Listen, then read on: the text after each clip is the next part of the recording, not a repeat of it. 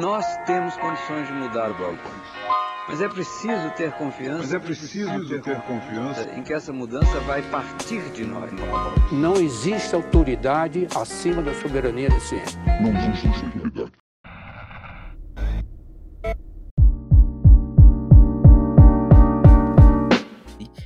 Bem-vindos a mais um episódio do Nós da Nutrição, um podcast sobre nutrição e seu contexto na vida contemporânea. Aqui quem fala é Pablo Couto. E eu sou a Tayana. Hoje temos mais um papo feito, mais uma conversa com uma convidada. Ela já esteve aqui muito pouquinho lá no primeiro episódio do podcast, conversando Os um pouco com a gente. do Nós da É. Nutrição. Quem quiser ouvir, ele foi em agosto de 2019. E ela esteve lá com um áudio, então, que ela participou. E agora ela volta para o Nós da Nutrição. Mari, bem-vinda, te apresenta para o pessoal. Olá, olá. Então, eu sou Mariana. Quero agradecer pelo convite. Fiquei muito feliz pela lembrança, né? Pela ter participado lá na primeira vez, lá no primeiro episódio, né? Ter contribuir um pouco. E agora de novo. Então, eu fiquei muito feliz com essa lembrança. Então, muito obrigada, né? Uma satisfação estar aqui compartilhando esse momento com vocês. Então, eu sou nutricionista, formada pela URGS, que foi onde os nossos caminhos se encontraram, né? Morei alguns anos em Porto Alegre, mas hoje estou morando no Rio de Janeiro. Estava fazendo, concluí agora a residência em saúde da família pela Escola Nacional de Saúde Pública da Fiocruz. E recentemente, na verdade, sexta-feira, tive o resultado de que serei mestranda em saúde coletiva. Ah, parabéns! Ai, que maravilha! Em primeira mão. É, Parabéns, Foi Mari. sexta-feira que saiu o resultado, né? e ah, na Universidade Federal Fluminense, que também é aqui no Rio, só que em Niterói, né? Então vou estar na Nossa, linha- vou que delícia. Já estourou uma, abriu uma cervejinha, fez aquela festa. É, já comemorei. Isso aí. Ah, é isso aí, mano. na linha de pesquisa de cuidado em saúde, teoria e praxis, né? E porque tem um pouco a ver com, com a minha trajetória também da própria residência, né, aqui na ENSP.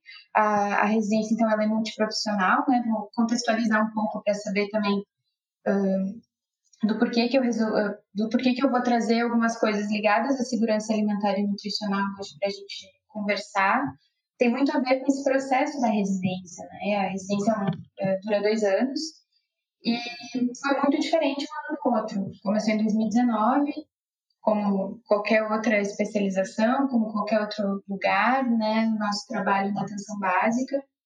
Eu ficava alocada numa unidade básica de saúde, ah, numa favela da Zona Norte aqui do Rio, Jacarezinho. Então, assim como eu tinha outros campos, mas o meu campo era esse, né, numa equipe multiprofissional, com farmacêutica, dentista, psicóloga, enfermeira, professora de educação física, assistente social e eu nutricionista. Todos da residência. Todos da Do, pro- residência. do programa da residência. Isso, é. E aí o nosso preceptor era, era um enfermeiro. Então a gente ficava lá. E aí 2019 foi um ano muito bacana, assim, da gente conhecer o território, eu conhecer a cidade toda, que para mim foi muito diferente, mas conhecer o território e todas as questões envolvendo a, a- saúde pública, a atenção básica, trabalho do NASF e muitas coisas que faziam sentido para a gente estar ali, né? A grupalidade, os grupos, a- a- as consultas compartilhadas, o matriciamento, os trabalhadores do NASF, enfim. E aí 2020 foi um ano que nos atropelou, foi, foi praticamente outra residência, porque vem a pandemia, a partir de março de 2020, né, e, e atravessa tudo, assim, para os atendimentos, param todos os grupos, o cuidado que antes, na grupalidade, que ele é coletivo, agora o cuidado da coletividade é de outra forma, né, partindo do isolamento, enfim. E aí foi muito diferente a gente não ter os grupos, né? Não ter aquelas pessoas que a gente estava muito acostumada a estar junto. O acesso às unidades de saúde ficou restrito, ficando né, atendimento específico para Covid e algumas comorbidades e tuberculose, pré-natal, mas o acesso foi mais restrito no início, né? Ô Mari, deixa eu te perguntar uma coisa. E vocês em algum momento ficaram em- trabalhando no modo teletrabalho ou desde o início vocês trabalharam nas unidades de saúde, assim? A gente ficou por duas semanas em casa, logo no início, assim, foi lá acho que abril, se não me engano. Porque... Naquelas primeiras semanas, né, que a gente vai entendendo como é que ia acontecer as coisas. Exatamente, porque ninguém estava entendendo nada, né? Era uma coisa muito louca e, e no início parecia que estava distante da gente. Por mais que a gente estivesse numa unidade de saúde, ainda estava muito em outros bairros, não ainda na Zona Norte, né? Uhum. Então, parecia um pouquinho distante, assim, aí até se entender, vir equipamento de segurança, os EPIs adequados para todo mundo, porque no início também não tinha isso. Né? Máscara é só para os trabalhadores que estão direto, uh, o capote é só para quem vai fazer não sei o quê, quem vai fazer o, o suave, ou vai fazer o teste rápido. E no início, até se entender isso, a gente ficou duas semanas em casa, a Fiocruz e a, a ENSP, né, ia nos dar os EPIs, algumas coisas assim, lidar com a clínica, e, mas só, depois a gente ficou uh, normalmente, assim, só as aulas que deixaram de ser presenciais e a gente passou a ter aula online. Mas o trabalho de campo nunca parou. Uhum. Nunca parou mesmo. E é até é importante dizer que continua, os residentes ainda estão, né? Agora está tendo, inclusive, atraso nas bolsas das residências em saúde e são os residentes que também estão na linha de frente, não só da atenção básica, mas de hospital, enfim. Né? E estão com atraso de bolsa pelo Ministério da Saúde. E estão aí, são trabalhadores, né? E, e é, uma, é uma força de trabalho que está aí desde sempre e nunca parou. É verdade. E logo que vocês voltaram, assim, depois dessas duas semanas, deve ter mudado muito a rotina de vocês, né? Completamente. Mesmo as Nutris, assim. Uhum. Como é que foi, assim, as principais mudanças e as rotinas, como é que ficaram? No início, as agendas pararam. Primeiro, os grupos, né? A gente, eu facilitava uh, dois grupos. Um que era o Bem Viver, que é um grupo muito bacana, era eu. Outra nutricionista, uma farmacêutica e uma assistente social, minhas colegas, né, da residência e a gente fala, é, tinha um grupo que se chamava Bem Viver, onde a gente trabalhava várias questões ligadas à alimentação, desde onde vem a comida, como é que ela chega para nós, como é que ela está disponível para a gente comer, renda, programa de, de transferência de renda, trabalho, lazer, como é que a gente está tá vivendo aqui nesse território quais as opções, o mapeamento do território, era um grupo excelente, assim, e que na pandemia ele teve que parar, né, um outro grupo também das práticas integrativas e complementares, é um grupo muito cheio, ia pelo menos 60 usuários no grupo. Ah, que maravilha, é, esse número e teve que parar. Então essas para mim foram as, as maiores dificuldades assim do grupo, né? Que a gente fazia muito sentido estar ali. E também as agendas pararam, a gente não ficou sem atender, mesmo com consulta compartilhada, interconsulta com a equipe mínima, a gente ficou um tempo sem fazer. A gente ficou totalmente alocada nas questões do coronavírus, indo para a porta de entrada da unidade, fazendo a orientação, no teleatendimento também, no telemonitoramento, porque cada pessoa que vinha para o atendimento da unidade eu tinha que estar no sistema e a gente tinha que monitorar a distância. Então, a gente tinha uma escala, né?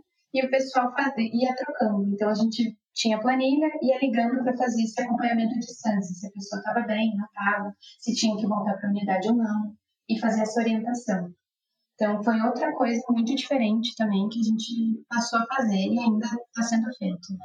que é esse telemonitoramento para mapear, né? ter noção de quantas pessoas foram atendidas, uh, conhecer a população também, né? Quanto, do total de moradores daquele território, quantos a gente atendeu ali na clínica e fazer esse cuidado à distância. Até que agora as coisas começaram a voltar um pouco, assim, né?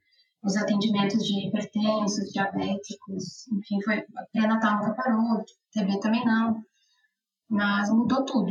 Eu, eu acho assim que foram praticamente duas, duas residências, parece, um ano de um jeito e o ano seguinte completamente diferente.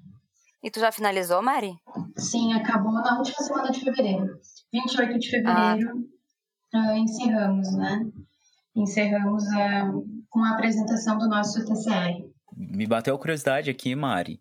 Uh, o teu TCR, ele foi sobre o quê? É. Sobre segurança alimentar e nutricional no Jacarezinho no contexto pandêmico, né? A gente fez um relato de experiência, porque até isso mudou. Como tem algumas regras, né? Assim como todo trabalho de conclusão, tem regras. Só que com a pandemia a gente não tinha, não tinha como fazer é, pesquisa ou, pesquisação, fazer algum tipo de intervenção, porque a gente não podia trazer os usuários para dentro do, ambiente, que é possivelmente contaminado, né? Sim. Então, a gente fez um relato de experiência das coisas que a gente viveu durante esse período na pandemia. Por exemplo, uh, as ações de, de distribuição de cestas básicas que foram uh, feitas e, e, planejadas por coletivos do próprio território. Então, a gente, nós da saúde, a gente entrou uh, fazendo, junto com os agentes comunitários de saúde, o mapeamento né, dessas famílias. Bom, a gente sabe que tem muita gente que está que tá precisando e que está sem o que comer. Ainda assim, quem está precisando mais quem pode esperar um pouquinho mais e quem não pode, né? Então, as ACS, as agentes fizeram esse mapeamento e a gente foi no apoio, né, de fazer, pensar educação em saúde, fazer roda de conversa quando as pessoas iam buscar cestas.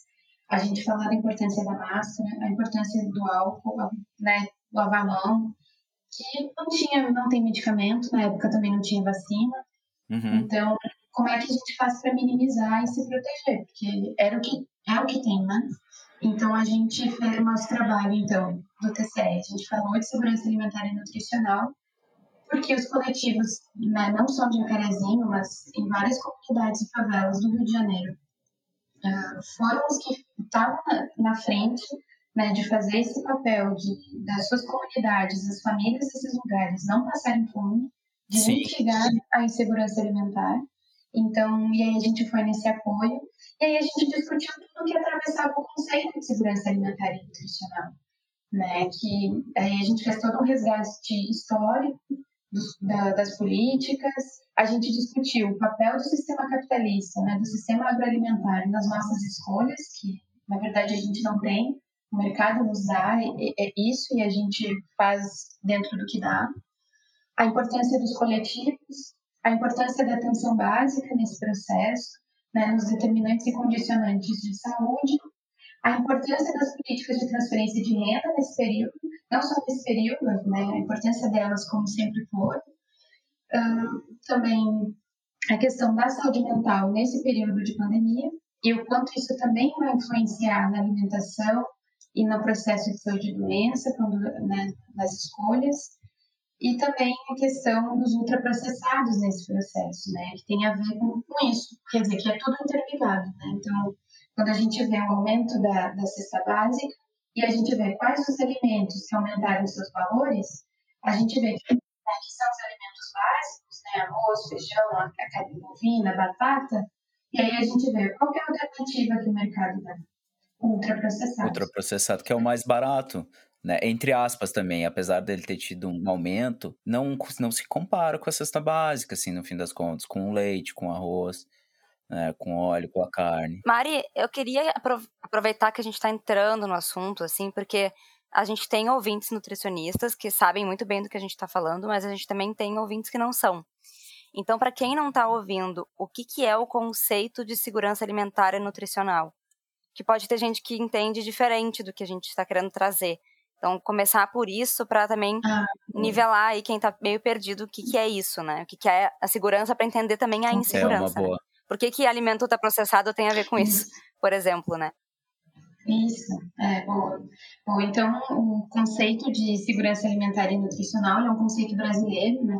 É um conceito que é, foi, que é nosso, que é brasileiro, e ele foi fundamentado né, pela Lei Orgânica de Segurança Alimentar e Nutricional, que é de setembro de 2006, e aí a lei diz que a segurança alimentar e nutricional é a realização do direito de todos ao acesso regular e permanente a alimentos de qualidade, em quantidade suficiente, sem comprometer o acesso a outras necessidades essenciais, tendo como base práticas alimentares promotoras de saúde que respeitem a diversidade cultural e que sejam ambiental, cultural, econômica e socialmente sustentáveis. Né? Isso é o que diz na lei. E que é isso que a gente está falando, né? A gente tem acesso a alimento, primeiro tem acesso, mas também ter acesso a que alimento? A gente quer comida, mas a gente quer comida de qualidade, não é qualquer coisa. E aí a insegurança alimentar e nutricional é justamente quando a gente não tem esse acesso, quando isso não vai acontecer. Né? E ela tem alguns níveis também, que até o IBGE nessa última pesquisa que eles fizeram na, na escala brasileira de insegurança alimentar, eles dividem em quatro níveis, assim, quando fizeram a pesquisa, né? Mas é isso. Acho que é importante mesmo a gente frisar. Perfeito. Né? Porque por isso que a gente está falando, né? Por exemplo, a, a, o aumento de compra dos alimentos ultraprocessados tem a ver com a, com a qualidade do produto, da alimentação. Então, por isso que isso também tem a ver com insegurança alimentar, não é só a falta de acesso à alimentação. Então, o isolamento social, óbvio que é importante, né? Porque a forma com que a gente tem de se proteger e estar tá minimamente reservado e estar tá se protegendo. Só que, ao mesmo tempo, são práticas que não são para todos. Né? A classe trabalhadora, uh, o que é ser trabalhador hoje no Brasil?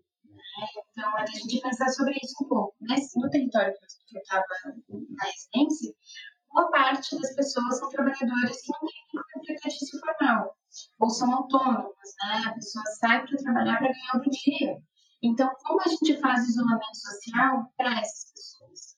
E aí que está a, a, questão né, também, que entra como parte da insegurança alimentar. Porque se eu não posso estar recluso e me proteger, eu tenho que sair, pegar o transporte público lotado para ganhar o dia, ou, né, salário, ou o trabalhador que é um trabalhador formal, que tem né, acesso ao salário nada, ganha salário mínimo.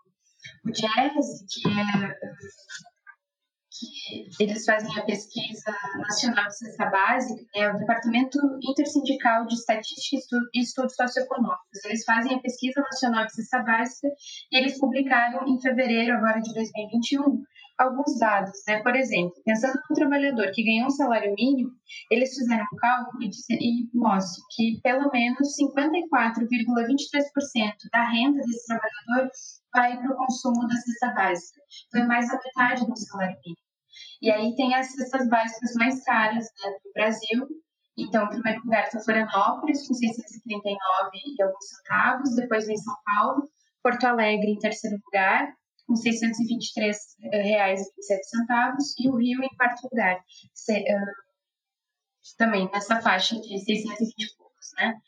Então, uh, pensa no salário mínimo, né, que tem em torno de um pouco mais de mil reais, mais de 50% da sua renda vai em consumo da cesta básica. E aí era quando a gente falava disso, da, da questão do, dos alimentos, alimentos ultraprocessados. Bom, se aqueles alimentos que a gente incentiva né, que a população coma, se alimente, que são de maior qualidade, que são os alimentos básicos, é o arroz e feijão, a batata, se ele sobe muito, a alternativa que o mercado tem nos dado são os alimentos ultraprocessados, que é esses que vêm em pacote, né, que vêm de aditivos químicos, que vêm com, com né, refinados, enfim, com outros aditivos, que às vezes a gente não consegue ver o rótulo, porque são palavras que são muito difíceis, que eles são de baixo custo, né?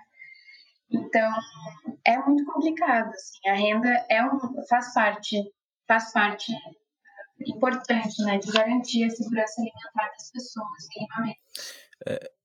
É, é, ô Mari, sabe que tu falando assim, cara, eu, eu fiquei pensando, porque quando a gente ingressou nessa jornada de pandemia, assim, de uma maneira mais aguda aqui no Brasil, uh, é que nem tu falou, a gente teve dois momentos, assim, a gente teve um momento de descoberta ali, que a gente estava vendo como é que a coisa ia ser.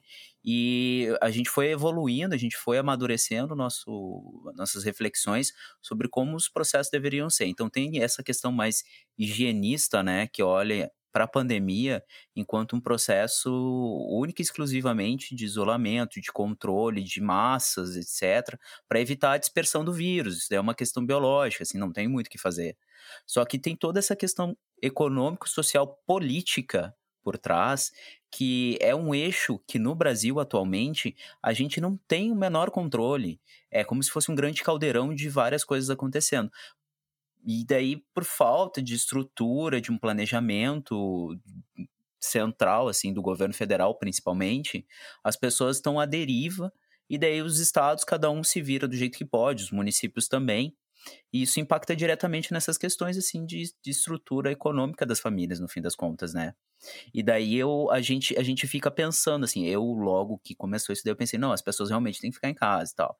Às vezes tu percebe por uma coisa que é íntima, um negócio que era do teu dia a dia, ou enfim, seja, que realmente as pessoas não têm como não se deslocar para trabalhar, não tem como não.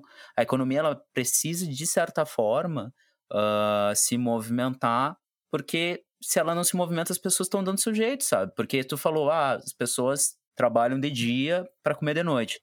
É basicamente todo mundo está num grande processo de precarização. E como teve muita empresa que fechou, também teve muito emprego perdido e não tem aumentado os empregos até agora. E a gente já está mais um ano de pandemia, né? Então, uma das soluções do nosso governo foi fazer o auxílio emergencial, né, que muita gente utilizou.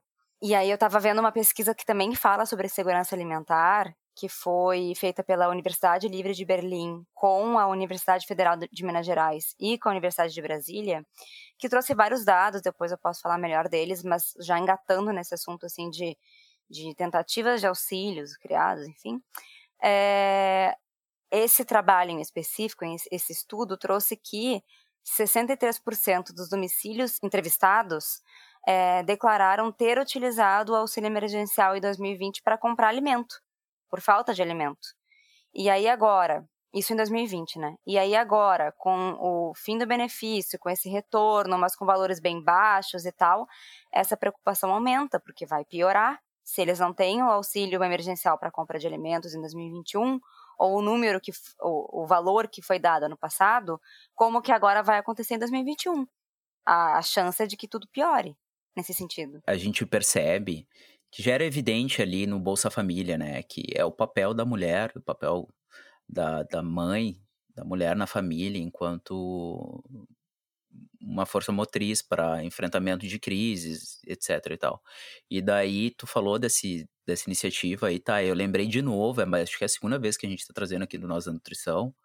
Uh, e agora, talvez, com muito mais embasamento, porque talvez a Mari conheça, saiba alguma coisa, do Mães da Favela, que é um, um, projeto de distribuição de renda que nem tu falou, né, Mari? Que as pessoas dentro das comunidades, elas estão dando seus jeitos, assim, porque afinal de contas elas não podem ficar paradas, porque não, não existe essa opção. Porque esses 900 pila, mil e poucos, mil e cinquenta reais aí, do salário mínimo, eles não compreendem nem o, a cesta básica, porque se tu tem quatro crianças em casa, ou daqui a pouco a mãe, que não pode mais trabalhar por várias questões de doenças crônicas, ou um pai, ou um parente, ou um irmão, ou um filho que está em uma situação de vulnerabilidade porque perdeu o emprego ou qualquer coisa assim, esse dinheiro de ti, que é o único assalariado, ele não vai ter, não vai ter condições de conseguir suprir as necessidades mínimas nutricionais e sem falar em outras necessidades que as pessoas têm, por exemplo, medicamento, uh, enfim, né? Essa é uma né? Aluguel, gás, a gente está vendo agora essa questão do gás, que é um absurdo a gente observar que existem reportagens que romantizem a questão do uso do fogão a lenha enquanto um utensílio doméstico, sabe? Neste momento, isso não é uma coisa romântica, isso é uma questão de Solução. precariedade. As pessoas não utilizam a lenha adequada para cozinhar, elas utilizam lenha de entulho. É a lenha que tem, Exato. ela não vai gastar, sei lá, 30 pila para comprar um, né? uns matos lá. Não, ela vai pegar a lenha que tem, a lenha que ela consegue. Então isso já é uma questão de saúde pública. Ela está se expondo a gases tóxicos no mínimo, além de que é uma tripla, quádrupla jornada de trabalho. Ela tem que começar a cozinhar muito mais cedo. Exatamente. E atrelado a isso, a gente teve também, a gente já falou dessa notícia aqui, acho que mais de uma vez, a gente teve aumento de, uh, do valor de algumas coisas, né? De umas coisas básicas, como arroz e carne, por exemplo, que faz parte do, do básico da alimentação dos brasileiros, né? Até da nossa cultura, enfim. Então, junto a isso, com o aumento que a gente teve do arroz, carne, entre outros alimentos, esse estudo que eu falei, por exemplo, mostrou essa piora de qualidade que a gente falou antes. Então, é, o estudo mostrou que teve uma queda superior de 40% no consumo de carne, frutas e queijos, os alimentos mais essenciais, e 36% no de hortaliças e legumes. Sim. Então, na base. Sim. Por isso que a gente falou antes que aumenta o consumo de ultraprocessados, porque se essas coisas aumentam o valor e as pessoas têm menos uh, renda, perdem emprego, enfim, uh, consequentemente, isso vai ser uma consequência óbvia, né? E a gente está conseguindo enxergar graças a esses estudos em números. Mas que, que esse caminho ia, ia ser percorrido, a gente já meio que esperava, vendo essas notícias é, todas. Né? E já vinha vindo, né, de antes, assim, essa pesquisa da POF, a pesquisa de orçamentos familiares, que foi publicada em setembro de 2020, é referente aos anos de 2017 e 2018. Então, já antes da pandemia, né? então já tinha dados, por exemplo, que na época, né, de 209 milhões de brasileiros, desses 10,3 milhões de pessoas viviam em domicílios com privação severa de alimentos. Né? Então, e desse, desse número todo, pelo menos metade era chefiado por mulheres. Então, ainda tem isso, tem o fator do, da classe, tem o fator de gênero e também o fator da raça. Porque se a gente pensar né, quais são os bairros, né, as favelas, que a, a, população que historicamente é lançada pelas periferias é a população negra. Então, aí, que é o que vem acontecendo. Já vinha, acho que a pandemia só está escancarando isso, né? E que acho que a gente pode, hoje em dia, a gente chama Exatamente. Que é isso? É o Estado determinando quem deve morrer e quem pode viver. Nada mais isso. E aí, de uma forma muito cruel, porque sem o saneamento básico, que já nunca teve, é, a falta, por exemplo, do poste de luz, dependendo da localidade de mora, não tem um poste adequado né, de segurança. Então, é o preço do gás que está mais alto, é a falta de emprego que também tem. Então, quais os territórios e quais corpos que estão sendo controlados, quais que são permitidos viver e os que são os que devem morrer. E é isso que a gente vive, assim, hoje. Então, essa da POF já mostra, lá em 2017 e 2018, a insegurança alimentar já estava já, já tava aumentando, né? E a, e a POF, ela utilizou uh, pela primeira vez a, as perguntas da escala brasileira de insegurança alimentar e nutricional. Ela usa uns oito itens, mais ou menos, assim, quando tá fazendo a pesquisa, liga para a pessoa, né, e vai fazendo as perguntas.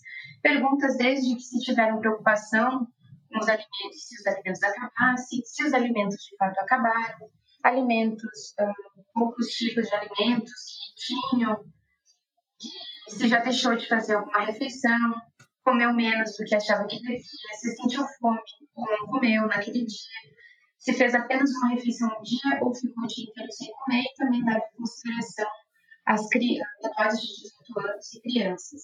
E aí, a rede brasileira de pesquisa em soberania e segurança alimentar e nutricional também utilizando dessa escala, né, e fazendo essa comparação, não uma comparação, mas utilizando uh, dessa escala do IBGE, porque já é uma coisa validada, uh, foi monitorar, né, de setembro a dezembro de 2020, os níveis de segurança e insegurança alimentar dos domicílios do Brasil todo, nesse cenário pandêmico. Então, foi uma pesquisa nacional, mantendo esses mesmos critérios, né?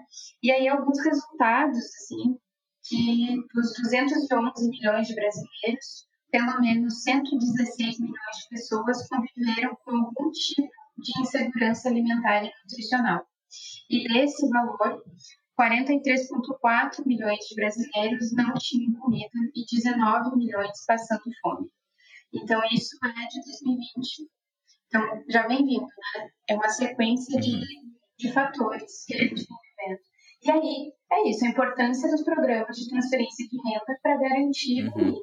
né, para mitigar a insegurança alimentar e nutricional, porque não é garantia também que as pessoas não passar fome. Porque, como a gente falou antes, do preço da cesta básica, o auxílio emergencial, por exemplo, o valor é menor. É. É, sabe, pensando assim, é, quando tu fala que essas coisas elas já vêm vindo, daí a gente começa a pensar no cenário político, do que, que veio acontecendo, etc. A gente teve uma crise ali no governo Lula no finalzinho, a famosa marolinha que ele falou, e daí depois ali, depois do golpe da presidenta Dilma, a gente teve a reforma trabalhista, que aí sim eu acho que se escancarou o quanto que uh, o cenário político ele trabalha em prol de alguns lobbies em detrimento da força de trabalho das pessoas, né? Que é essa questão da necropolítica mesmo, que alguns setores eles estão escancaradamente olhando para as pessoas como palitos de fósforo que eles vão riscando e vão usando para queimar como combustível para produzir mais renda e concentrar mais renda, de certa forma.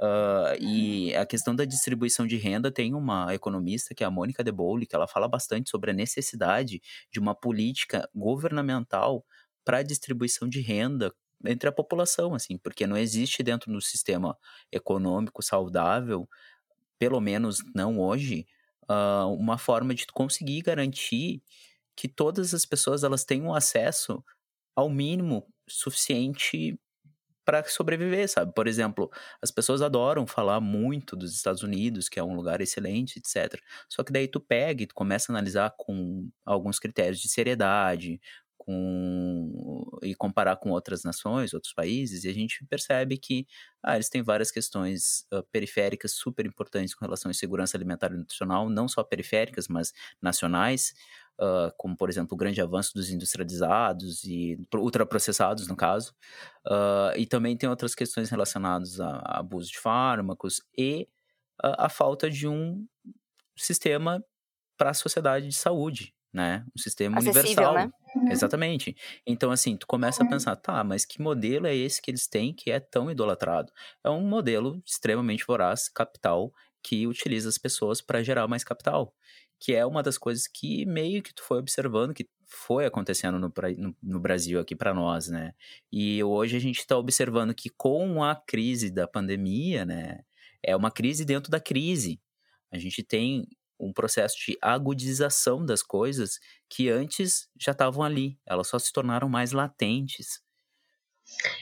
É, e aí as alternativas, eu acho que é, é a própria população que dá conta, né? É a sociedade civil é nós por nós que vai se protegendo e se aliando mesmo, né? Então, aqui no Rio, as experiências que eu pude estar acompanhando junto, né, foram dos coletivos de favelas de todo de todo o município, inclusive da Baixada também, uh, de mitigar a insegurança alimentar, né? Conseguir fazer parcerias e, e doações para garantir o mínimo, né? Que é, são as, as cestas básicas e os kits de produtos de higiene. Então, tinha água sanitária, álcool, detergente, sabão, sabonete, além da cesta básica, né? Com arroz, feijão, farinha, macarrão, sardinha, óleo, soja, enfim. E aí são essas pessoas que se auto-organizando e um coletivo ajudando os outros, né? Também quando não falta uma coisa, então se cria rede.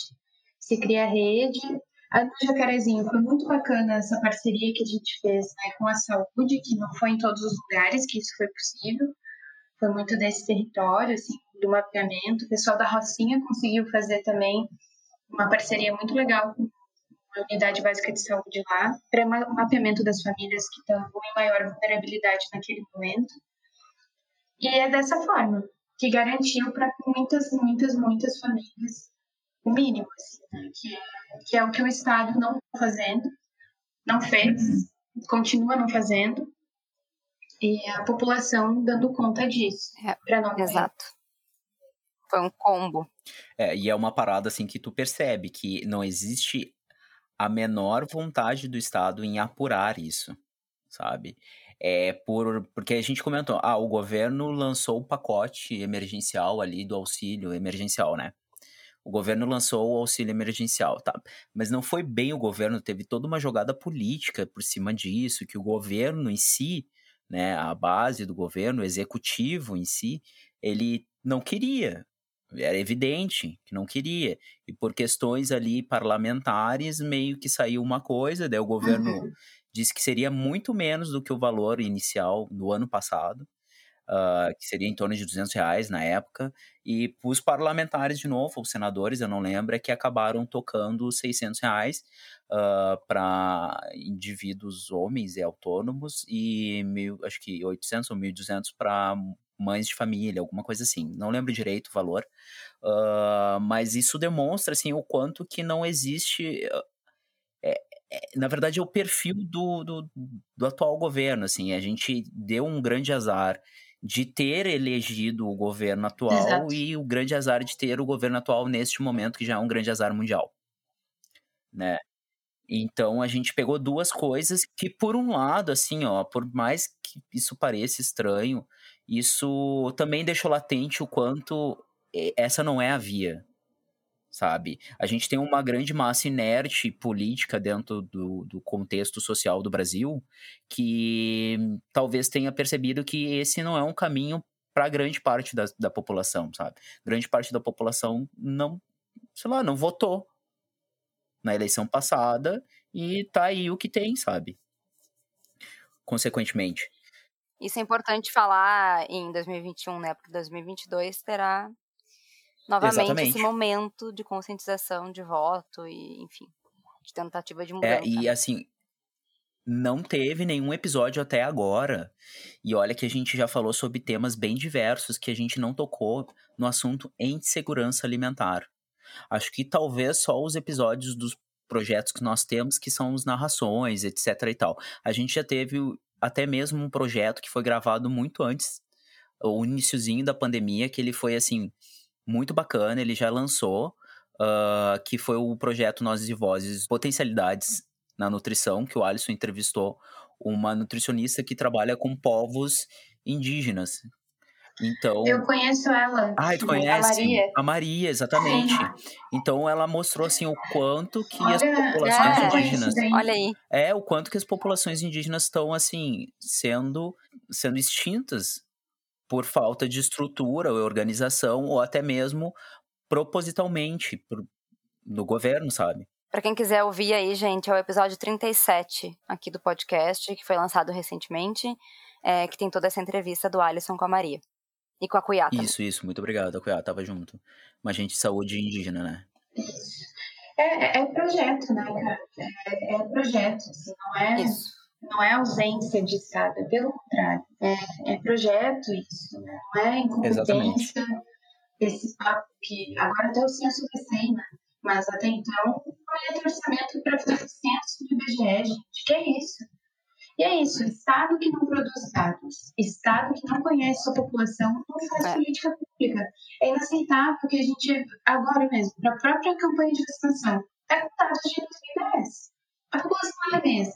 Então, como é que a gente vai. Tu não produzir dados é tu não saber quanta, quantas casas estão em situação É. de pobreza, quantas pessoas estão em situação de rua. Aí isso impacta em aluguel social, em benefício como programa Bolsa Família. Então, se tu não produz dados, se tu não conhece a população, tu não faz nada, tu não faz política pública. Então, é projeto, é vontade de que seja assim.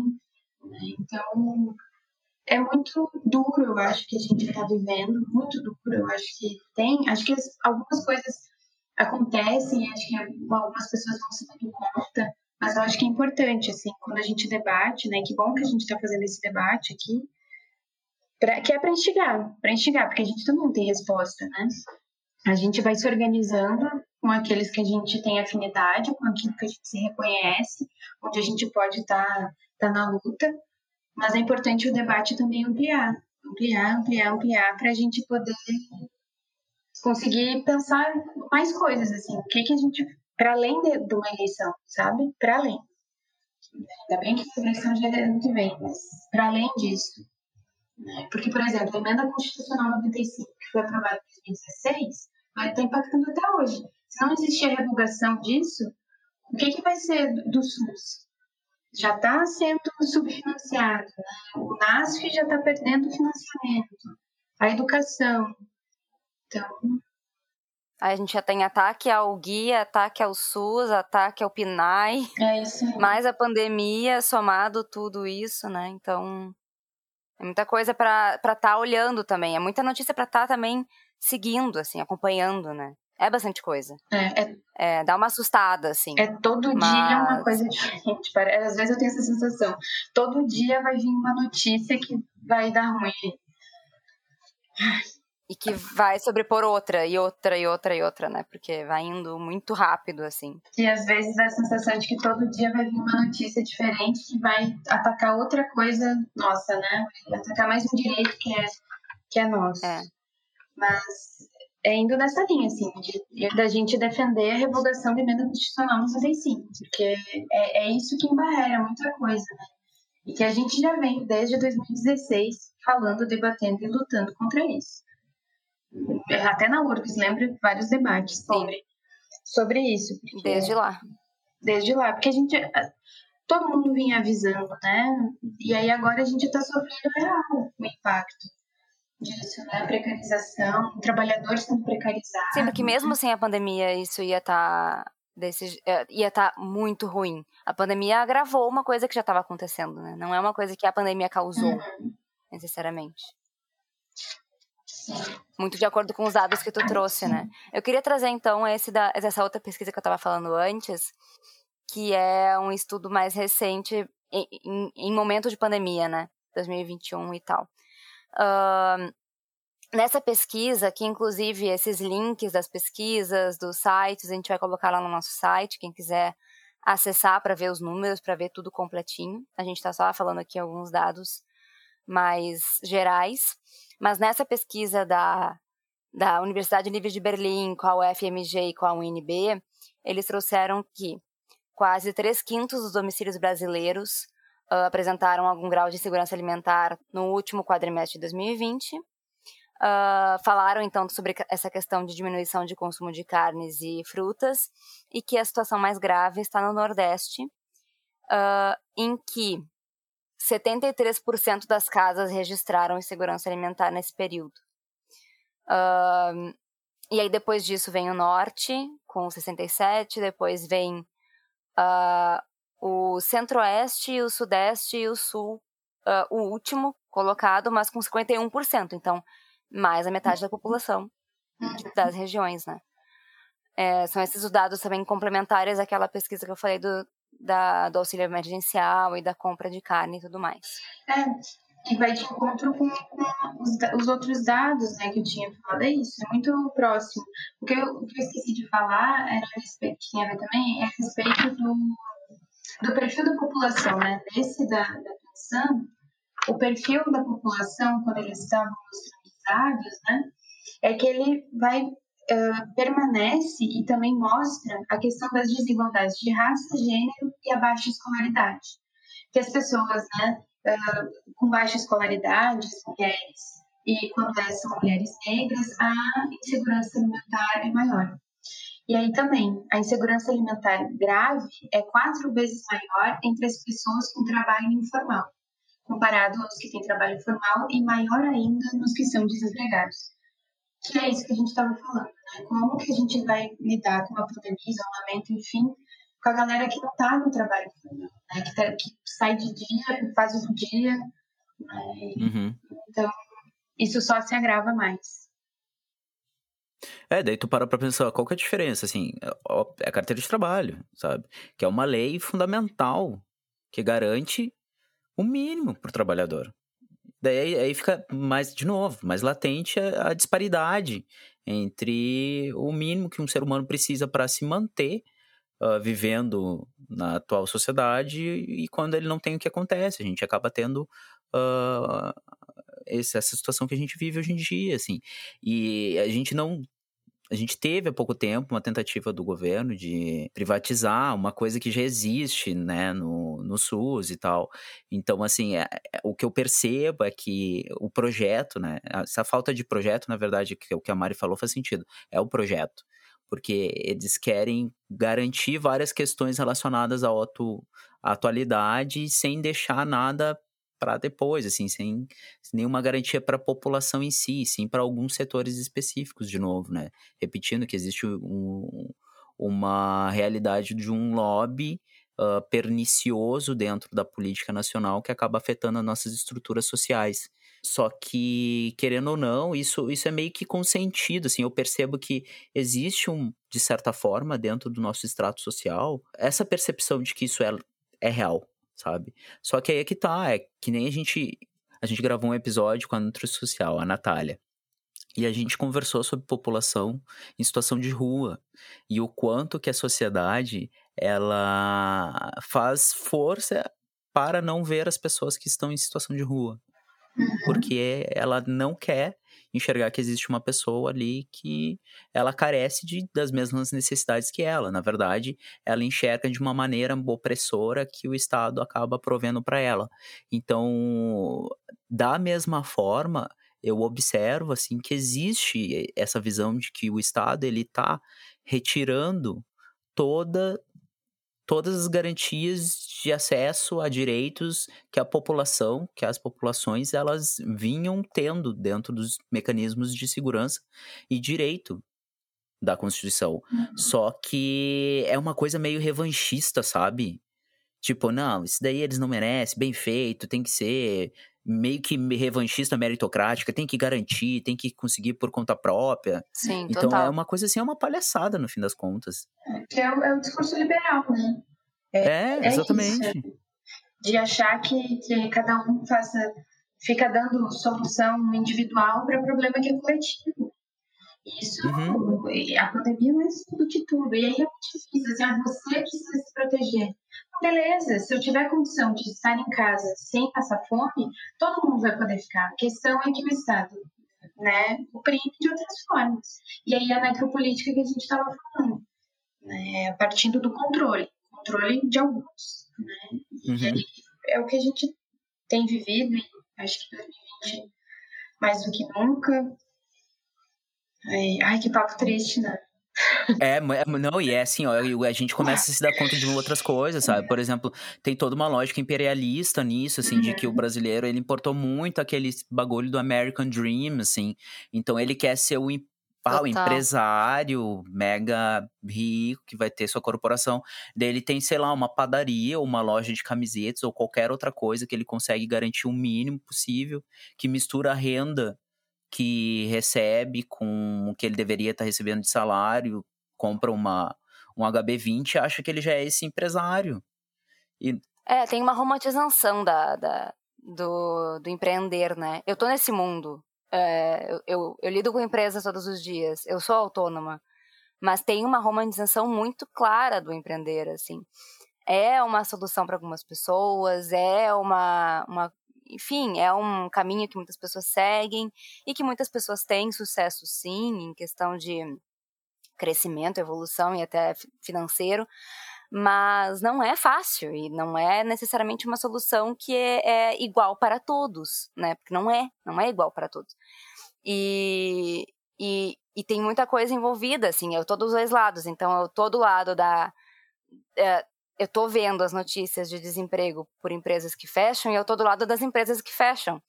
Eu tive muita empresa que eu tinha contato que fechou. E eu sei que aquelas pessoas que são os empregados daquela empresa estão aí tentando achar emprego e eu também sei que as pessoas, ah, os proprietários dessa empresa também estão aí, porque o principal, o, o ganha-pão delas fechou, né? E muitas pessoas têm sim empresas que a gente tem que olhar com os dois, com os olhos bem abertos, mas muitas pessoas julgam também esse lado do empresário, mas é, tem as pequenas empresas, as pequenas coisas, as, pe- os pequenos locais, esses são os que nos preocupam. Esses têm que continuar tentando ganhar a vida na padaria, na confeitaria, nas entregas, nas encomendas, porque isso ajuda muita gente e ajuda eles também, né?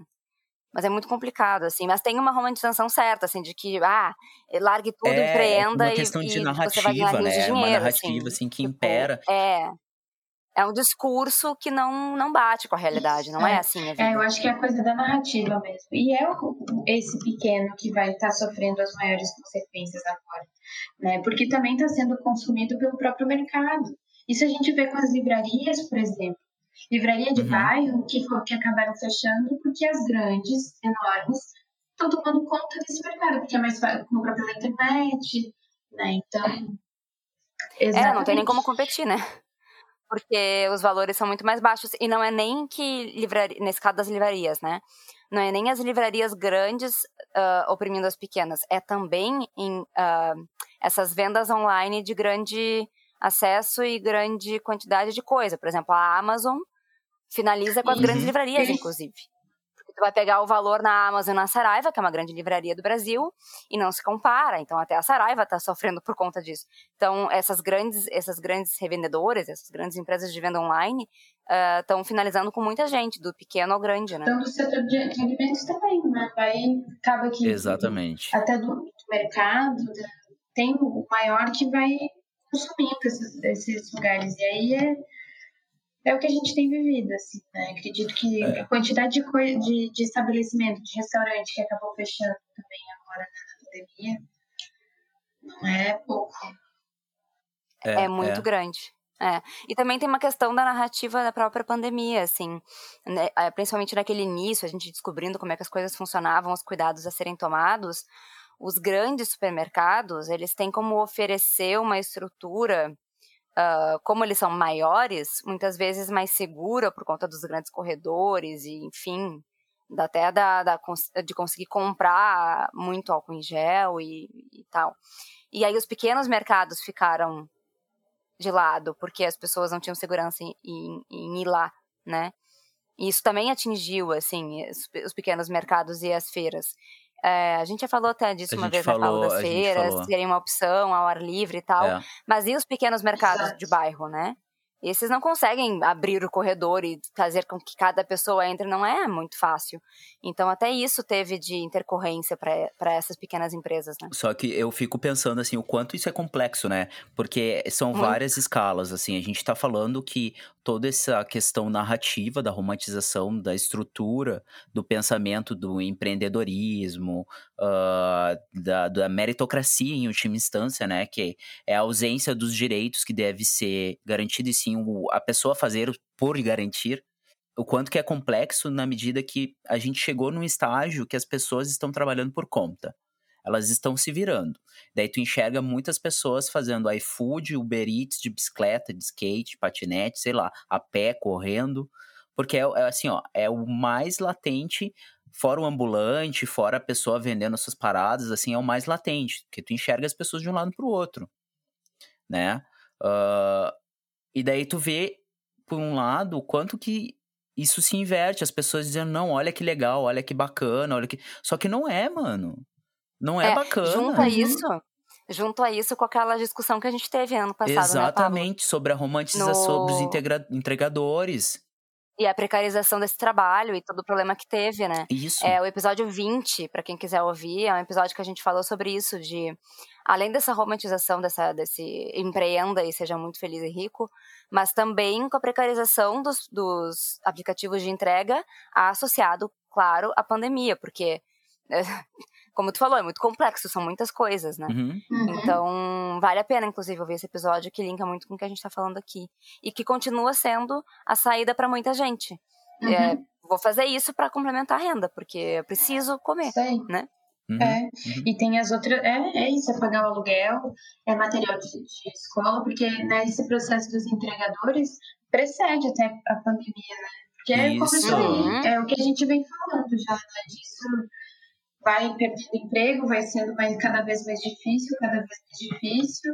E agora, no fi- no final do ano passado, eu, não- eu não vi o dado atual desse, desse ano, mas até o final do ano passado, o índice de, de desemprego no terceiro trimestre de 2020 foi o maior já registrado desde 2012 na série histórica, né? Então, já vem vindo de um- uma, de um- uma forma onde as pessoas vão se virando.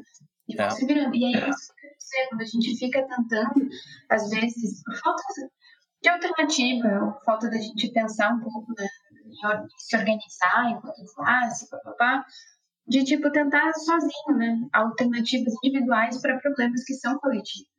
O desemprego é um problema coletivo, a fome é um problema coletivo. Então, e aí é isso, vamos cada um se virando como dá, como pode, porque a vida é para ontem, né? Uhum. Ah, fui pesquisar aqui para complementar isso que estava falando, até fiquei curiosa também. Ah, tem então essa informação de 2020 e aí as projeções que estão sendo feitas pelo Fundo Monetário Internacional eh, levanta que a taxa de desemprego no Brasil deverá subir para 14,5 esse ano, ultrapassando esse ano 2021, ultrapassando a de países como Colômbia, Peru e Sérvia e caminhando na contramão da taxa média global, cuja estimativa é de recuo para esse ano. Então, essa é, a, essa é a projeção que eles fazem para esse ano com os dados que a gente tem até então, né? Uhum. Uhum. É isso. É, ou seja, ou seja o, o- a única coisa, a gente. é- é- eu sei que é, é péssimo rir, mas é que eu pensei numa coisa assim que não. É a única coisa que vai se parecer com o que o Paulo Guedes disse, que é ter um crescimento em V, é a taxa de desemprego, a fome da população. Sabe? Que a, É gente verdade. tava, a gente tava num patamar antes de que a gente historicamente tinha eximado, não tinha eximado a fome no Brasil, mas a gente tinha saído do mapa da fome mundial. É. Uhum. O Brasil tinha conseguido o é- êxito de conseguir sair do mapa da fome e a gente agora foi caindo, foi caindo e foi caindo ao ponto de que, cara, a gente não tem mais como. A gente saiu da fome e tá entrando na fome e aumentando cada vez mais isso. Ah, e daí eu fiquei pensando, assim, sobre essa questão de que o quanto que essa lógica, né, revanchista, assim, da classe média, é- ela é deturpada e perversa, porque daí tu pega essas pessoas que estão ok, de certa forma, né, e as pessoas já estão precarizadas, daí se qualquer coisa acontece, olha, mas é vagabundo, não quer trabalhar. Não, mas não é essa questão, não é querer trabalhar, é as condições de trabalho Isso. né? Porque tu Uhum. vai normalizando essa condição de trabalho onde a pessoa ela tem que se submeter cada vez mais a situações insalubres, inseguras, ah, onde a vida dela tá cada vez mais em risco. Não é à toa que a gente caiu em dois anos do, da expectativa de vida Que do absurdo, brasileiro. né? É, exatamente. gente, é um absurdo isso. É um absurdo, assim. A absurdo. gente conseguiu o recorde. Em menos de um ano, a gente conseguiu despencar em dois anos a expectativa de vida do ser humano no Brasil. É muito. É, E isso tudo por causa dessa lógica, assim, narrativa, etc. Uma guerra política, tecnológica, uma parada muito, muito louca que a gente tá vivendo.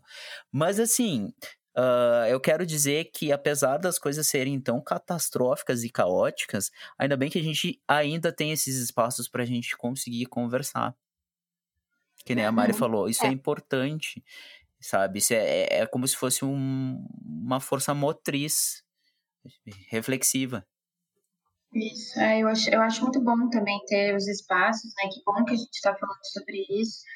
Que bom que vocês já fizeram outros, outros programas falando sobre outros assuntos tão pertinentes quanto, porque eu acho que é, é isso, é fomentar a discussão nos lugares, da gente poder pensar e, e criar estratégia. Vamos fazer o que com isso, né? Enquanto trabalhadora da saúde. O que, que eu faço com todas essas informações aqui que eu estou falando, que a gente está discutindo? para além do meu local de trabalho, para além do lugar que eu vou trabalhar, né, quanto da sociedade que eu espero. Né? Como Qual é a quero, parte que eu posso fazer, né? Uhum. como que eu quero Que eu consigo. como É. que eu me organizo para que, que consiga. Né? Então, eu acho ótimo, assim, que bom que a gente pode fazer esse, esse debate todo. Muito bom. Bacana, bacana.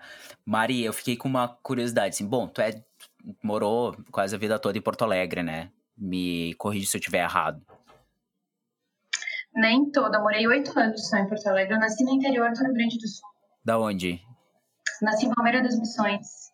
Ah, bem longe, né? Bem longe. Bem morei, longe. E morei em outras várias cidadezinhas por conta da na época do trabalho do meu pai, a gente a gente se mudava muito. Então eu morei em cidades bem pequenininhas, tipo Joias, Tia Rita, aí naquela região de Juí e tal, né? E fui morar em Porto Alegre em 2011 e aí fui pra fazer faculdade e tal. Ah, foi pra, pra fazer a faculdade que tu veio. Uhum. tu achou muito diferente, assim, a questão da vulner- vulnerabilidade que tu encontrou no Rio pro, pra, que tu via principalmente em Porto Alegre, né? Que a gente tem alguns locais de extrema vulnerabilidade em Porto Alegre. Sim. Achei, achei tudo muito diferente aqui.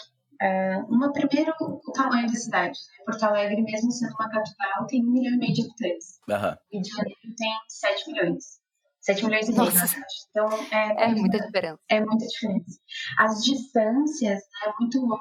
Então, tem o trem, tem o metrô, tem os ônibus. E aí, a galera de trem levar duas horas para chegar em tal lugar. Assim, as distâncias muito grandes, vai para o outro. Uma por conta da própria geografia da cidade, né? Que tem muito, muito é, irregular no sentido de que tem muito morro. Então, tem que fazer o viaduto atravessando um, morro, assim, né, enorme. Então, acho que os bairros acabam ficando mais distantes porque tem que contornar várias coisas, né? Aham. E, e o outro lugar, eu acho que foi a coisa da violência ah, subjetiva também, né? A questão do armamento que eu não tinha visto em Porto Alegre, passei aqui, né? Um armamento mais uma polícia mais ostensiva, um policiamento ostensivo, um armamento mais ostensivo que não tinha em Porto Alegre.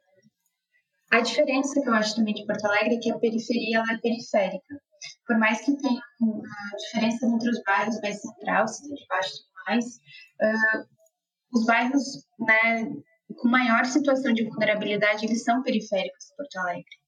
Aqui no ou Rio, escondidos, né? É, ou algumas é, o próprio lugar que eu trabalhei era um lugar ali bem perto do shopping, então, enfim, aí, né? Mas aqui não.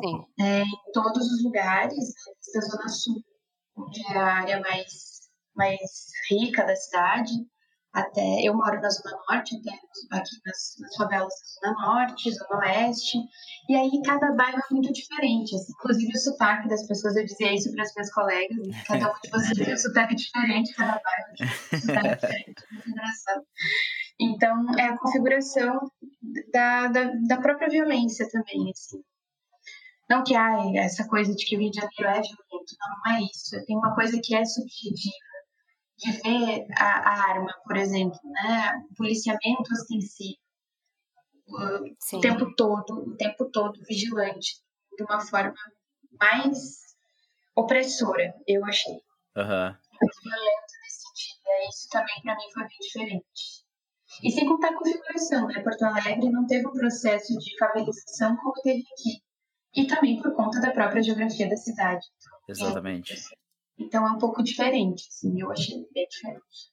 Porto Alegre meio que foi acontecendo na medida que as coisas foram se dando, assim, né? Tu tem alguns, alguns setores da cidade que são misturados com algumas regiões que seriam periféricas aí no Rio de Janeiro, né? Daí tu olha de um lado e tem, sei lá, umas mansões aqui, tipo Zona Sul de Porto Alegre. E daí do outro lado tem a Thay pode falar melhor, assim, ela, ela tem mais é... propriedade, ela mora na Zona Sul. É, eu moro numa rua que ela é muito engraçada, assim. É, é uma rua pequena, uh, não, não, não, nem um pouco longa, assim, mas ela é, um, é uma, uma subida. Então, lá no topo, nós temos casarões enormes, assim.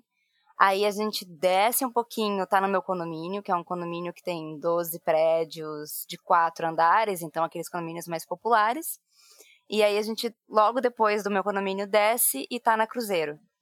Então, é uma mudança muito brusca. E mais um pouquinho para a direita tem o Barra, que é um shopping grande aqui em Porto Alegre. Sim. E, e, a gente tá sempre, enfim, eu moro aqui desde sempre. E a minha janela eu consigo enxergar ali a Cruzeiro. E a gente acompanha essa reforma que está tendo aqui numa rua, na, na rua que a gente. Como é que a gente chama? A Tronco. A Tronco. Pra, isso, a reforma da Tronco para transformar essa rua numa rua que seja de maior acesso, né? Porque normalmente ela é usada por moradores aqui em volta, a gente usa bastante. Mas eles querem transformar numa grande avenida uhum. para cortar a cidade e ter novas, novos acessos à Zona Sul.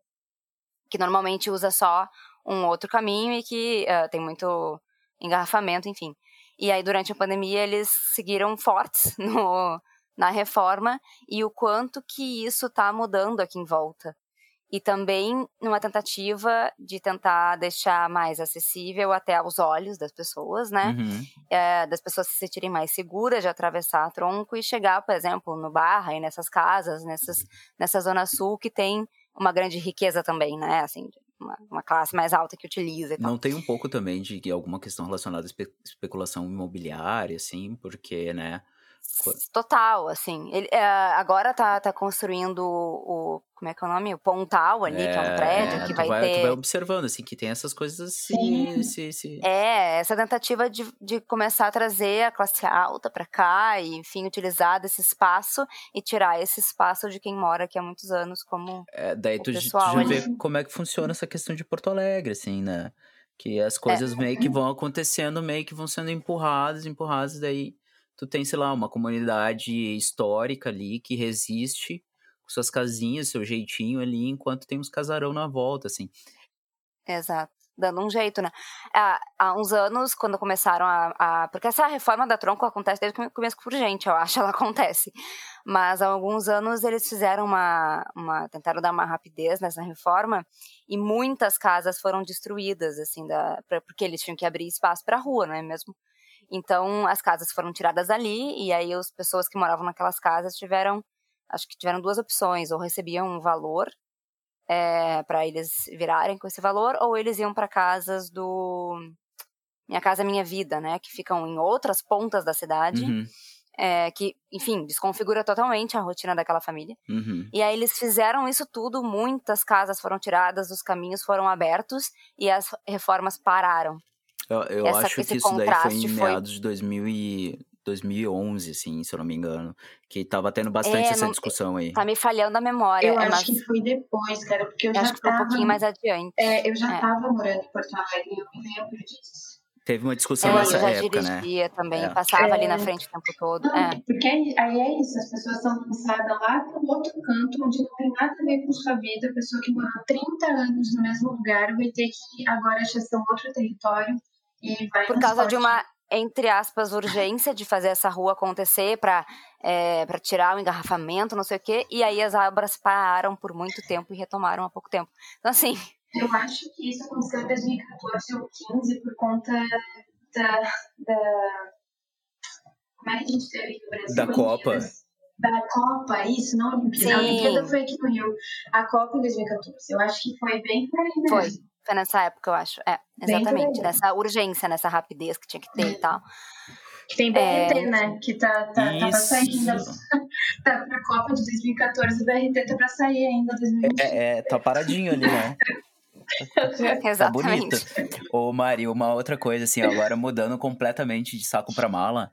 ah, e a comida aí, Mari? Vamos falar de gastronomia. Eu quero saber de boia, Mari. Me conta. Ah, Cara, olha, não, como bem, bebo bem, tudo isso, né? É, mas eu, eu também achei que seria que seria um pouco mais farta essa minha experiência gastronômica por aqui, te juro. Achei que ter uns restaurantes, mas é que eu gosto de também tem isso, né? Eu gosto de conhecer lugares diferentes, restaurantes diferentes que eu não conheço. Adoro conhecer lugar novo, comer comida diferente e tal. E aí te- teve algumas experiências, assim, né? De, de ir em alguns lugares que bem conhecidos aqui e tal, em vários bairros, né? Mas tem lugares que são bem tradicionais. Tem a Cadeg, que é como se fosse um mercado público, não Aham. como um de Porto Alegre, assim, um pouco diferente, planta e tá, tá, tá. Mas tem lugares bem bacanas ali, vários pratos, tem muitos vinhos, plantas e tal. Ele é um mercado que tem mais vários andares, assim. Mas é que um mercado público, mas não tão, tão, não tão público que nem nosso, que nem o de Porto Alegre. Aham. o mercado público não tão público. É, ele é um pouco elitizado, assim, mais ou menos, eu, eu acho. Mas eu acho que o mercado público de Porto Alegre, mesmo tendo algumas questões, tem coisas que são mais acessíveis. Exatamente, é, é. Tem coisas que não são acessíveis lá, mas tem coisas, muitas coisas que são. E aqui, mais ou menos. Ah, aí as vistas, né? Restaurantes com vistas, né? Pro pão de açúcar, enfim. Essas partes muito boas, assim. Mas eu achei que talvez eu fosse ter outras mais. Muito boteco, muito boteco, que eu, eu moro em Vila Isabel, que é um bairro bem, bem boêmio, bem boêmio mesmo. Tem a, a quadra da escola de samba aqui pertinho. E tem um quadrilátero, assim, que é chamado, que tem vários bares, um bar do lado do outro. Eu moro nessa rua. Então, é um bairro bem boêmio, assim, que pude também conhecer tudo. E também esses botecos da Tijuca, que tem alguns conhecidos que eu ouvi falar e tinha vontade de conhecer para saber como é que é. Mas confesso que achei que ia ser um pouco mais farto, assim, essa, Teve alguma coisa muito diferente, assim, que tu sente falta que não tem tanto aí, ou que tem mais aí tu não. Ai, o meu chimarrão, né? Sinto, Ah, sim. a, a erva mate que eu gosto muito de tomar não tem aqui. Então, quando eu vou a Porto Alegre, eu trago. Só que agora com a pandemia eu fui muito, muito pouco, né? Então, comprava por aqui, que tem. Também Não é a que eu gosto mais, mas tudo bem. É Sim, tem poucas opções, né? Aham. Muito poucas, é, muito poucas opções. E, ah, e o churrasco, né? O churrasco aqui é um pouco diferente também. né? Como assim diferente? É, como é que eles fazem na grelha? fazem na grelha, mas se fosse na grelha, só grelha, tá tudo bem? Tudo bem. A questão é que faz pouco fogo, um pouco fogo e o corte é muito fino, porque vai pegar a peça da Ah. carne e corta muito fino. Fica seca, fica, Ah, esturricado. Fica ali meio que cozinhando, tipo, né? Um fogo bom. Pode até ser na grelha, mas um corte mais grosso, né? Pra não ficar seco, fica aquela Aham. carne suculenta. Também, Fica eu fiz selada por fora e suculenta por dentro. É, não, não rola muito. Eu fiz alguns aqui para as minhas colegas de equipe e foi sucesso, deu tudo certo. Ah, cara. Mas fez na grelha? Fez na grelha? Fiz na grelha, porque não tem espeto, né? Mas é isso, eu faço até se não tiver churrasqueira, a gente pega uns tijolos e monta, né? É muito louco, né? Isso, como no sul a gente tem churrasqueira a cada Em toda X casa. cantos, a né? gente tem uma churrasqueira dando um E jeito com se os não tijolos tem, e tal. o cara e- usa aquelas que vem no, no Correio do Povo lá, sei lá, no Diário Gaúcho, tá ligado?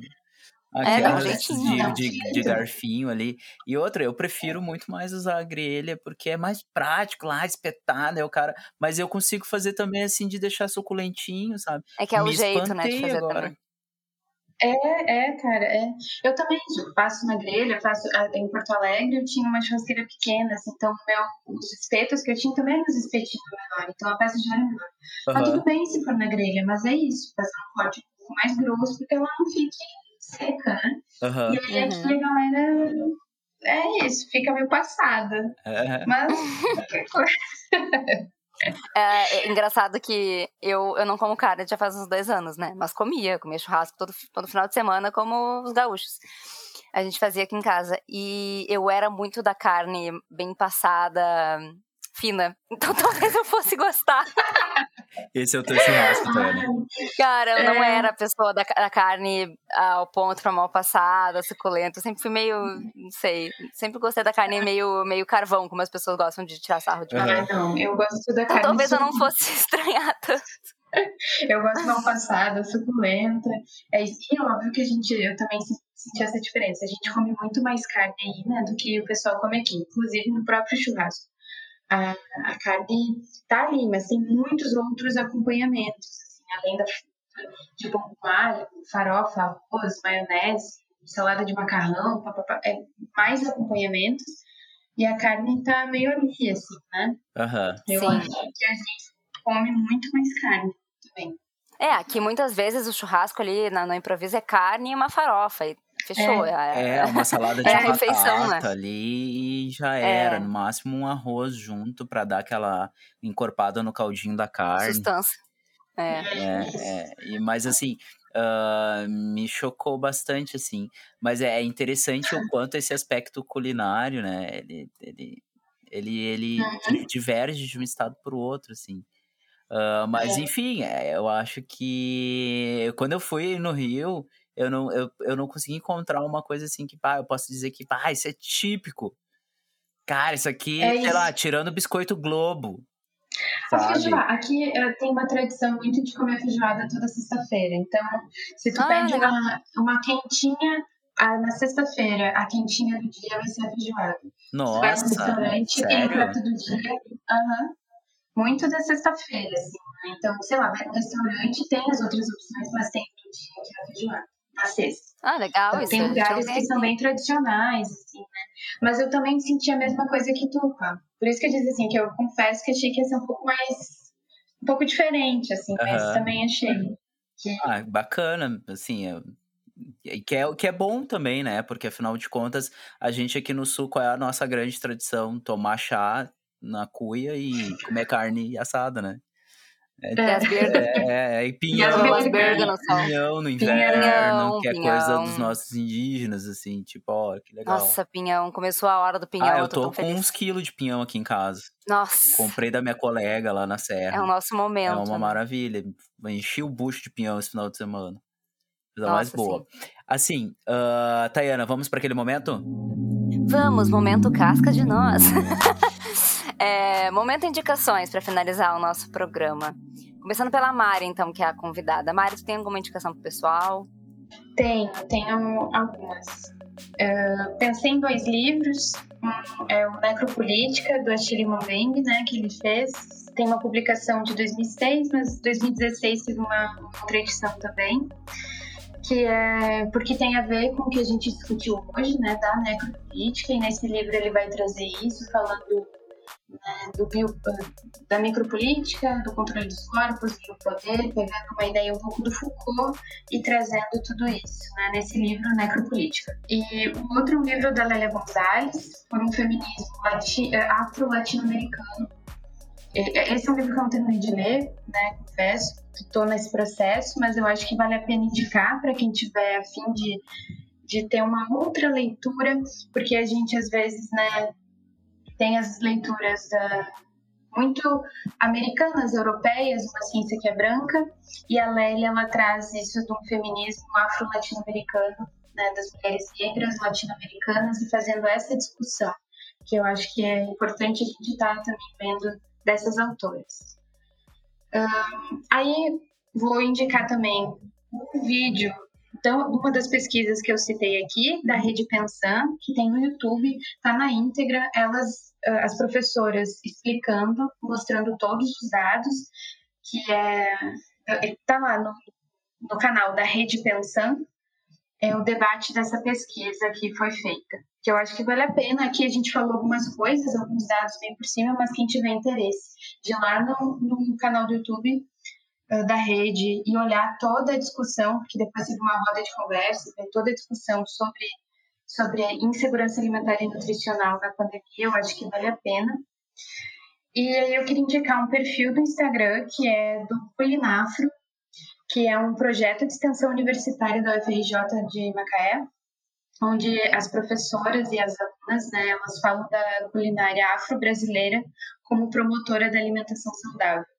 Além da divulgação no perfil, elas promovem várias lives, várias discussões. Eu tive o enorme prazer, eu tive o enorme prazer de uma das, das pessoas que participam do Culinário ter sido minha colega na residência. Nossa, que massa!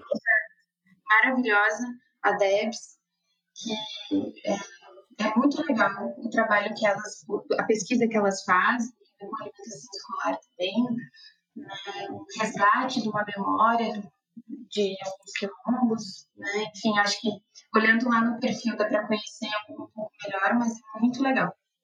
E aí, de outros três coletivos que atuaram muito na, no combate às consequências da pandemia nesse processo, que é o Abijá, que é a galera lá do Jacarezinho, que eu pude estar perto. Uh, o Macacos Vive, que é do Morro dos Macacos, que é pertinho aqui casa. Inclusive, nesse final de semana eu estava lá com essa galera, é, na, numa ação de, de cestas, enfim.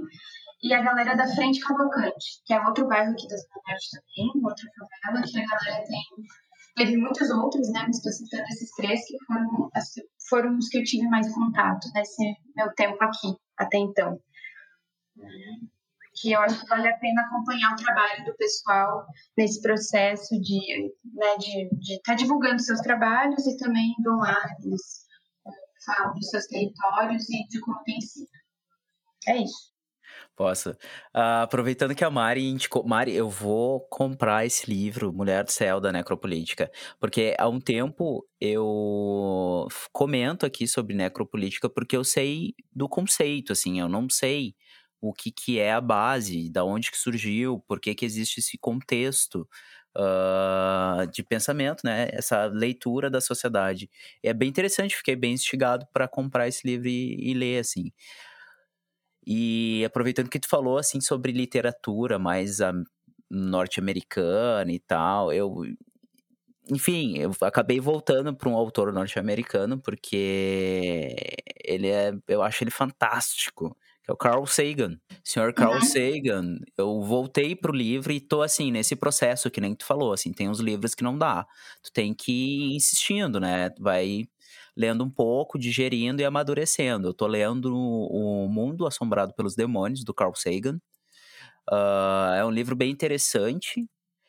Ele, eu pensei em voltar para ele porque eu já tinha tentado ler ele há um tempo atrás. Logo depois que eu assisti aquele seriado documental que tem da Globo que eu já indiquei aqui, que é sobre o João de Deus. Uh, e ele fala bastante sobre essa questão assim, de charlatanismo, sobre como pseudociência afeta a sociedade, que é uma questão uh, bem complicada. Eu dei o pontapé inicial porque, casualmente, eu terminei de ouvir, que aí já fica a minha outra indicação, o Retrato Narrado, que é um, uma série documental também em podcast, que foi lançada no Spotify, uh, produzida pela Rádio Novelo, da repórter Carol Pires, que fala sobre a história do Bolsonaro. Ele conta esse podcast, né? Uhum. A Carol Pires, ela fez uh, uma longa viagem até a cidade que o, o Bolsonaro nasceu, se criou e fez toda uma trajetória histórica, analisando historicamente o contexto social do porquê que essa figura que a gente tem hoje na presidência, ela é assim, mas de uma maneira pontual, assim, ela coloca, olha, o processo de, mais ou menos como a gente estava falando, assim, o processo de desenvolvimento na infância dele foi com base nisso, nisso assim, o pai dele fez isso, isso, isso, e daí ela vai avançando dentro da história desse indivíduo e vai vendo que não tem como ele não ser uma pessoa muito bizarra não tem como ele não ser uma pessoa muito bizarra que ele é e, e tá aí. E, consequentemente, uh, existe muito do porquê ele é e como ele age no passado dele. Tem uma frase que é homônima, que não sei se ela é real, normalmente os professores de história falam, né? Que tu precisa conhecer o passado para entender o futuro. E muito do que a gente está vivendo hoje já estava escrito no passado do Bolsonaro, assim. Uh, ela é uma coisa assim, é um pouco difícil, mas é interessante de escutar. É interessante de escutar porque ela dá, assim, uma perspectiva de que talvez a gente tenha um futuro melhor. Perfeito. Mais algum é. Não.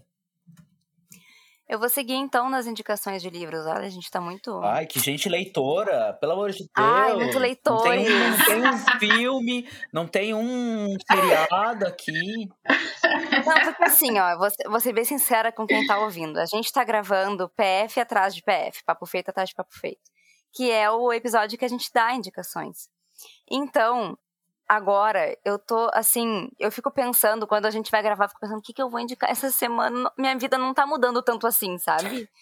Eu, eu, Indica pinhão, eu só tô fazendo as mesmas coisas. Eu indico pinhão. não. É, mas eu consegui, é, eu consegui achar uma coisa na minha cabeça aqui para indicar que eu realmente gosto muito, que eu acompanho. E que para quem tem como, para quem tem como, é, tentar se aproximar e, enfim, acompanhar pelo menos, que eu acho que é legal para descobrir novos livros, que são dois clubes de assinatura, que eles estão crescendo muito, os clubes de assinatura de livros, né, que tu paga um valor, chega um livro na tua casa todo mês, novo e tal. É, não é para acesso para todo mundo, mas para quem tem interesse em literatura, para quem uh, já investe muito em livro, uh, eu acho que esses dois clubes valem muito a pena, porque especificamente esses dois trazem livros que a gente normalmente não tem acesso em, em é, livrarias comuns, tipo aqui pra gente a Saraiva, enfim, a cultura. É, e além disso, as edições são magníficas, também tem isso, os livros são lindos. Que é o seguinte, tem a tag, que é, a, pra, eu acho que uma das maiores, uma das mais divulgadas, enfim. A tag, ela tem duas formas de tu assinar o... Gente, não é uma propaganda, tá? Eu tô falando do jeito que eu lembro, porque eu já assinei uma época. É, tem duas formas de tu assinar lá, tem dois clubes, digamos assim. Tem o Curadoria, que eles pegam um, um autor uh, tanto do Brasil quanto do, de todo lugar do mundo, para ser o curador daquela caixinha que vai chegar para os assinantes, uh, ah, para falar de um outro livro, para indicar um livro. E se esse livro não veio para o Brasil, eles trazem então para o Brasil. E o Inéditos tem essa cara também de não ser, de não ter um curador, o tag Inéditos, mas de ser uma edição inédita no Brasil. Então, o que, que isso acaba causando? Acaba trazendo muito livro de realidades que a gente não tem tanto acesso nas maiores livrarias é, daqui do nacionais, né? Não são best-sellers, mas são histórias incríveis. Então a gente tem muita literatura africana, muita literatura de mulheres, muita literatura da Ásia que não chega para cá. Então são livros muito interessantes. E para quem não quer também assinar, porque é um valor mensal, tem como comprar os kits passados. Então dá para ler lá todas as sinopses e ver, bah, esse aqui é muito interessante, eu quero muito. Então eu tenho alguns deles, eu também compro de vez em quando avulso assim, mas para conhecer essas realidades muito diferentes. E para não ficar só numa numa marca, né, numa assinatura, eu também indico a Ubu, UBU, que ela foi lançada em 2016. E aí eu vou ler o resuminho porque a Ubu eu nunca assinei, eu só acompanho, minha mãe assina. Só acompanho o trabalho deles e vou ler o que, como é que eles se apresentam, tá? A ideia é participar de um debate contemporâneo, publicando, sobretudo, nas áreas de antropologia, filosofia, psicanálise, literatura clássica, design e artes visuais. Então, a ideia é trazer livros também, de fundo de catálogo universitário, de participação ativa em debates e de produção de edições diferenciadas, né? Assim, nesse sentido de serem livros lindos. Então eu indico seguir esses dois, acompanhar o que está saindo, o que está vindo. Eles também trazem é, pela primeira vez livros de pessoas que depois começam a ser mais publicadas no Brasil. Então vale a pena, assim, para ter uma ideia mais geral de literatura e não só o que chega no Brasil de best-seller pelas grandes é, livrarias. Muito legal. Fizeste tuas indicações, Tayana? São essas. Tá, então assim, ó, para os jovens que estão me ouvindo, uh, que não gostam de ler, eu vou dar um escapismo para vocês. Eu e minha divina, maravilhosa esposa assistimos um filme na locadora vermelha, Netflix. Vermelha. É, é, é, um filme interessante, fica indicação para vocês duas se não olharam ainda, é um filme que se chama Fuja, ele. Ah, eu vi. Tu viste? Ele é um filme interessantíssimo, assim. É... E a atriz principal, que interpreta a Chloe, a Kiara Ellen, ela tem paralisia mesmo, ela tem uma deficiência ali. Então, ele é um filme que meio que foge desse lance de capacitismo, de que pessoas com algum tipo de deficiência não podem produzir grandes produções no cinema americano. Uh, é um filme legalzaço, assim, de intenso, cara. Ele é é um filme intenso. É, tu fica assim, ó, com, com, com o cu caindo da bunda. Basicamente, tu fica realmente assim, tenso. Ele é tenso, porque tu começa, né? Ele começa ali, dananã, daí ele chega num ritmo, te pega pela mão, sai correndo, pula pela janela. É bem bacana. Ó, pula pela janela, hein? Pula pela janela. Uh, então, jovens que querem ver alguma coisinha aí, procurem, deem seus pulos ou achem na locadora vermelha. Muito bom. Eu quero muito ver esse filme. Assista, tá Tayana, pelo amor de Deus, Tayana. Bota no Discord assisti... pra assistir com o teu boy. Beleza, pode deixar. À distância. Não, assisti, eu assisti esse filme. E a série que eu tô vendo agora é do Netflix é Pose. Vocês já viram? Não. Na que tu falou isso de série, então vou falar essa. É, fala dela, se passa nos anos 80, né? É uma série que fala sobre a, uh, LGBT, né, trans, mulheres trans e fala todo o início da questão das pesquisas, né, da, da questão da AIDS, do HIV, dos medicamentos, das pesquisas, que era tudo meio incerto, as pessoas às vezes até morriam tomando remédio, porque era muito doido, assim, né, a forma que era tratado. E aí toda a questão da comunidade LGBT nos bailes, né, de como a comunidade se unia em determinados espaços para conseguir estar tá bem, né, de se proteger, enfim. E aí faz toda uma discussão racial né, das mulheres, com as mulheres trans, enfim, é muito legal, bem legal. Uma discussão política muito fácil também que dá para fazer a partir de, dessa série.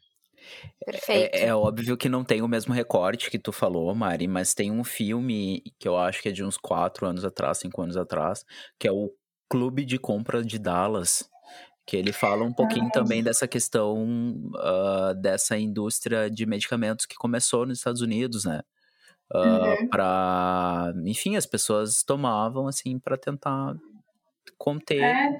porque não tinha uma política central assim que dissesse ó esse é um medicamento tal tipo Anvisa da vida até eles têm um né mas eles na época cagavam para isso porque aí é, fala também é a série fala da questão do preconceito né bom só esse grupo de pessoas é que está suscetível ao HIV, Exato. ninguém mais.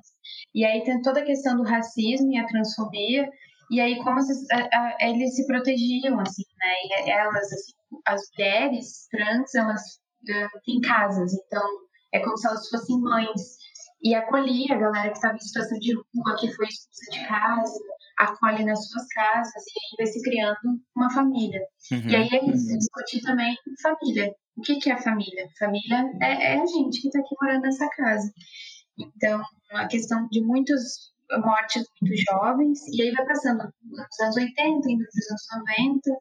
Então, né, do, do movimento de mulheres feministas também começam, tem a questão toda da saúde, enfermeiras que são ativistas também pelo direito da população LGBT ter acesso aos medicamentos, porque também, como é nos Estados Unidos, né, só tem acesso ao remédio que tem grana. É. Aí a galera que é ferrada não tinha, então é muito bacana, assim, muito, e sem contar toda a cena cultural, o figurino, as músicas, os desfiles, assim, muito bonito.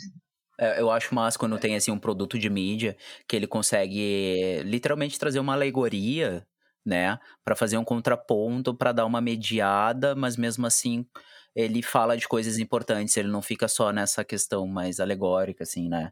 Ah, Uhum. Quando tu falou, Mari, dessa questão relacionada a como existia, existia e existe, né, um preconceito com relação à doença que é retratada só para um determinado gênero ou orientação sexual, ah, eu lembrei de um vídeo de um canal que se chama Meu Deus do céu, esse episódio, parênteses, esse episódio está virando só indicações. Tayana, Sim, anote tudo, por favor. eu estou anotando É, não, mas assim, é que a gente vai lembrando de coisas que são fundamentais. Pessoas que estão nos ouvindo, assistam e leiam tudo. Ah, de um canal que se chama Tempero Drag, tá? É a. Sim, sim, Isso, é muito sim. bom. Sim. Esse é que é vídeo dela? Tempero Drag é a Rita Rita Von Hunt. Rita Von Hunt, E Rita. Von Hunt. É, esse vídeo em especial é doença como metáfora, tá? Ela fala de como a sociedade se apropriou ah, dessa metáfora de que o HIV ele era exclusivo para pessoas sujas e que as pessoas ditas de bem não pegavam e não sofriam disso, exceto tinham um câncer, alguma coisa assim, sabe? Porque, enfim, é uma coisa que não tem como tu escapar. Eu tenho outra indicação pra dar, porque eu lembrei enquanto vocês falavam. Então, assim, não vai acabar nunca.